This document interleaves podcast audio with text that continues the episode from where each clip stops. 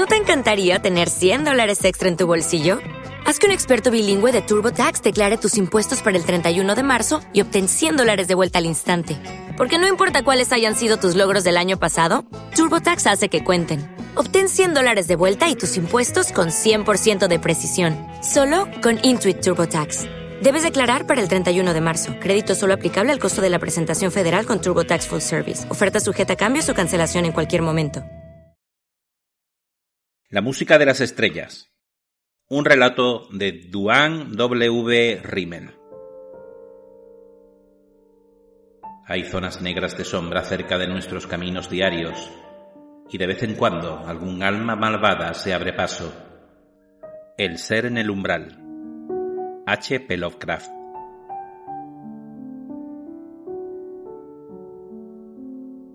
Me llaman asesino porque destruí a mi mejor amiga. La maté a sangre fría. Sin embargo, intentaré demostrar que al hacerlo realicé un acto de misericordia. Eliminé algo que nunca debería haber penetrado en este mundo tridimensional y salvé a mi amiga de un horror peor que la muerte. Los hombres leerán esto y se reirán y me llamarán loco, porque mucho de lo que sucedió no puede ser etiquetado y probado en un tribunal de justicia. Hay mucho en este mundo y en otros mundos que nuestros cinco sentidos no perciben y lo que hay más allá solo se encuentra en la imaginación salvaje y en los sueños. Solo espero haberla matado a tiempo. Si puedo creer lo que veo en mis sueños, fracasaré. Y si esperé demasiado antes de disparar la última bala, daré la bienvenida al destino que amenaza con devorarme. Frances Baldwin y yo fuimos camaradas durante once largos años. Fue una amistad que se intensificó con el paso del tiempo alimentada por ávidos intereses mutuos en la música y la literatura extraña. Nacimos y crecimos en el mismo pueblo, y era, como un autor culto y corresponsal nuestro que vivía en Providence a menudo comentaba, inusual encontrar dos personas con intereses tan extraños en un pueblo cuya población era menos de 600. Fue una suerte, sí, pero ahora desearía que nunca hubiéramos explorado tan lejos las esferas de lo desconocido. El problema comenzó el 13 de abril de 1940, y durante una conversación entrecortada insinuó que había descubierto en el piano varias combinaciones de tonos musicales que la perturbaban. Era de noche y estábamos solos en la enorme casa de dos pisos, mohosa y hoy vacía bajo un arce gigante, un recordatorio demacrado del horror que desatamos dentro de ella. Baldwin era una pianista de gran habilidad, y admiré el talento que eclipsaba mi propia habilidad musical. La música salvaje y extraña que amaba a menudo me provocaba ataques de melancolía que no alcanzaba a comprender. De hecho, es una lástima que ninguno de esos manuscritos originales se haya guardado, porque muchos de ellos eran clásicos del horror y otros tan fantásticos que dudaría en llamarlos música. Su declaración me preocupó. Hasta ese momento había tenido total confianza en sus locas divagaciones con el teclado. Ofrecí ayuda. Sin decir nada, se acercó al piano, encendió una lámpara de pie cercana y se sentó. Sus ojos oscuros se fijaron en las teclas.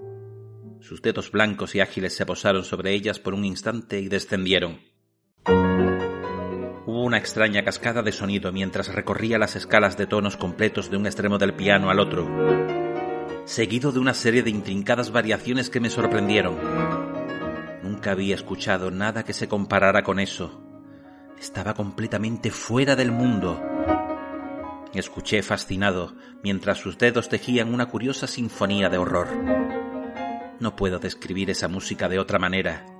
Las tensiones eran espeluznantes, sobrenaturales, y conmovieron los límites de mi alma. No se parecía a ninguna música clásica estándar como La isla de los muertos de Rachmaninoff o Danza macabra de Saint-Saëns fue una locura musical tortuosa. Por fin la cosa terminó con un estruendo de discordia y un tenso silencio se apoderó de la habitación en sombras. Baldwin se volvió con el rostro tenso y se llevó los dedos a los labios. Señaló la pared más allá del piano. Al principio pensé que estaba bromeando, pero cuando vi su rostro pálido y hermoso, tenso y preocupado, miré las paredes oscurecidas y escuché. Durante un tiempo no escuché nada. Luego un susurro leve e insidioso perturbó el silencio.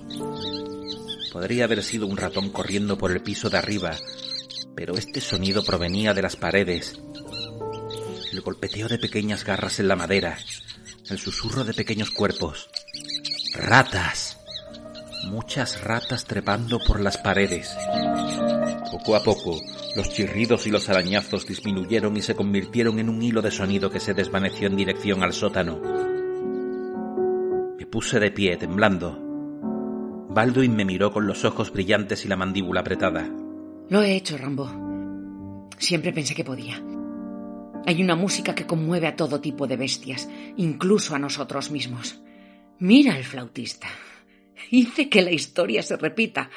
Pero voy a ir más lejos. Voy a componer la música que vuelve locos a los hombres, a aprender la música de las estrellas, aunque tenga que usar instrumentos especiales para hacerlo. Traté de tomarlo como una broma, pero hablaba bastante en serio. Baldwin siempre había sido voluntariosa y sabía que esa discusión era inútil. Sin embargo, debo admitir que la idea misma comenzó a fascinarme y las barreras mentales que había construido se estaban debilitando a medida que seguía escuchando su extraño plan. Porque lo extraño y lo macabro son tanto una parte de mí como lo eran de ella, y la música extraña había lanzado un curioso hechizo sobre mí.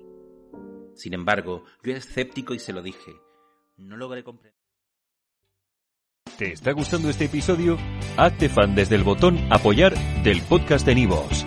Elige tu aportación y podrás escuchar este y el resto de sus episodios extra. Además, ayudarás a su productor a seguir creando contenido con la misma pasión y dedicación. O'Reilly Auto Parts puede ayudarte a encontrar un taller mecánico cerca de ti. Para más información, llama a tu tienda O'Reilly Auto Parts o visita oreillyauto.com. oh, oh, O'Reilly Auto Parts.